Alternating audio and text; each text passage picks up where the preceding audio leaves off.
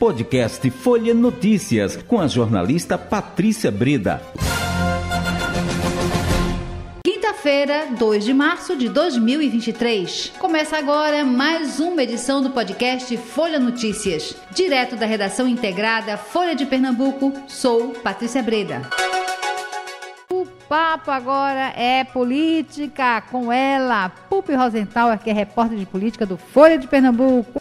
Ah. Hoje o presidente Lula lançou realmente assinou a MP, a medida provisória, que recria o Bolsa Família, com algumas novidades e também é, mais as exigências que não estavam sendo solicitadas nos últimos anos pelo Auxílio Brasil. Então, o novo Bolsa Família vai pagar no mínimo 600 reais para cada família. Uhum. Aquelas famílias que têm crianças de até 6 anos de idade vão receber 150 reais a mais. Isso. Quem tem crianças de entre 7 e 18 anos vão receber mais 50. Hum. E as gestantes também vão receber mais 50 reais. Agora, por outro lado, Patrícia, o Bolsa Família ele volta à sua origem, né? Uhum. Quer fazer uma série de exigências que eu acho que, na verdade, antes mesmo de Lula já existia o chamado Bolsa Escola no governo Fernando Henrique Cardoso, que era uma ajuda paga às famílias em contrapartida porque garantissem suas crianças nas escolas. Então, o novo Bolsa Família exige, por exemplo, a carteira de vacinação em dia, uma frequência mínima de 75% para os jovens na sala de aula, uma frequência mínima para os menores também, é, a gestante precisa apresentar todos os comprovantes que está fazendo seu pré-natal bem direitinho. Então, a família toda tem que estar com a carteira de vacinação em dia. Isso. Então, há sete exigências que as pessoas dizem que é uma bolsa, sei lá, chegavam a falar de bolsa de bola, mas na verdade é um direito que o cidadão brasileiro menos favorecido tem, né, de ter um pouco da sua dignidade, ter capacidade de comprar seu pão, então, essa acho que é a boa notícia que vai ser pago a partir do dia 20 de março. Então, acho que essa é a grande novidade que a gente tem hoje para o país todo. E lembrando que tem direito a, a acessar o Bolsa Família quem tem uma renda per capita da família de 218 reais, ou seja, que cada membro da família receba até 218 reais e tem que estar inscrito no cadastro único e cumprir todas as exigências que a gente acabou de citar.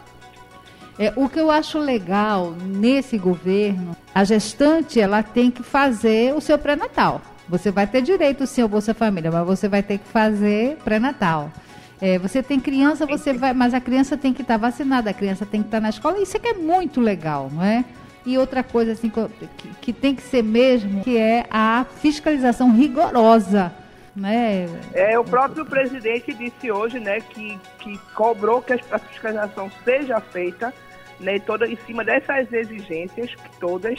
E a gente tem rede de atendimento que garante esse pré-natal em vários lugares.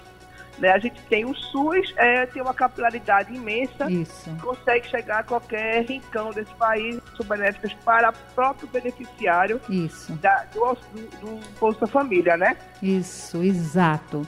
Mas vamos seguindo, Pupi. Vamos seguindo. Patrícia, é, a gente não tem comentado aqui, eu deixei para comentar hoje, porque eu acho que a coisa avançou um pouquinho, que é o caso da xenofobia que foi registrada lá no Rio Grande do Sul, na cidade de Caxias do Sul, após uma operação do Ministério do Trabalho, do Ministério Público do Trabalho, ter encontrado cerca de 200 pessoas, 200 homens, trabalhando em vinícolas da cidade de Bento Gonçalves em regimes análogos à escravidão.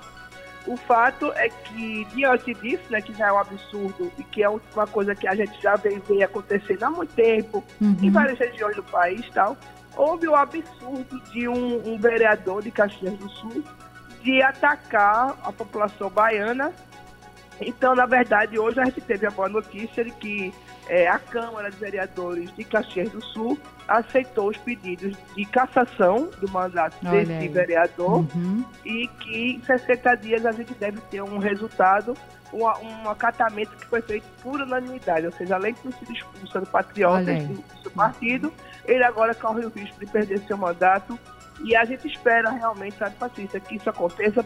É, com certeza, claro. E a gente realmente não pode compactuar, Patrícia, tem que deixar bem claro que a gente não aceita mais nenhum tipo de preconceito isso. contra os nordestinos. Perfeito.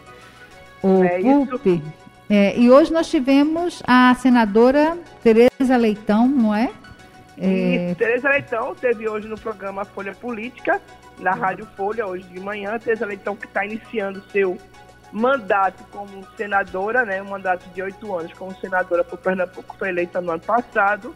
Ela que tem uma vinculação muito grande com a cidade de Olinda, falou um pouco sobre a questão da eleição do próximo ano para a Prefeitura de Olinda e colocou que existe já uma articulação que envolve o PT, o PCdoB, o PV, o PSOL, o PSB e outros partidos mais do campo da esquerda é, para é, retomar o poder na Prefeitura de Olinda, já que o PCdoB com Luciana Santos governou por dois mandatos, depois por Renildo com dois mandatos e agora está na mão do prefeito Lupécio, já no seu segundo mandato, então ano que vem vai ter eleição para a Prefeitura de Olinda, né? Lupécio não pode mais ser candidato à reeleição, então já há uma articulação desses partidos mais de centro e de esquerda para poder tentar voltar à Prefeitura de Olinda a partir de 2024, e como a gente sempre diz, 2024 já está aí, né, Patrícia? Isso, Pupi.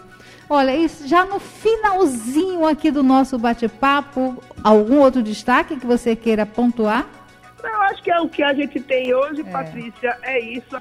Obrigada pela sua participação. Até amanhã. Que a gente amanhã possa festar em paz e tranquilidade. Chegamos ao fim de mais um podcast Folha Notícias. Perdeu alguma edição ou quer ouvir de novo? É só baixar os aplicativos SoundCloud, Spotify e Deezer e buscar pelo canal Podcasts Folha de Pernambuco.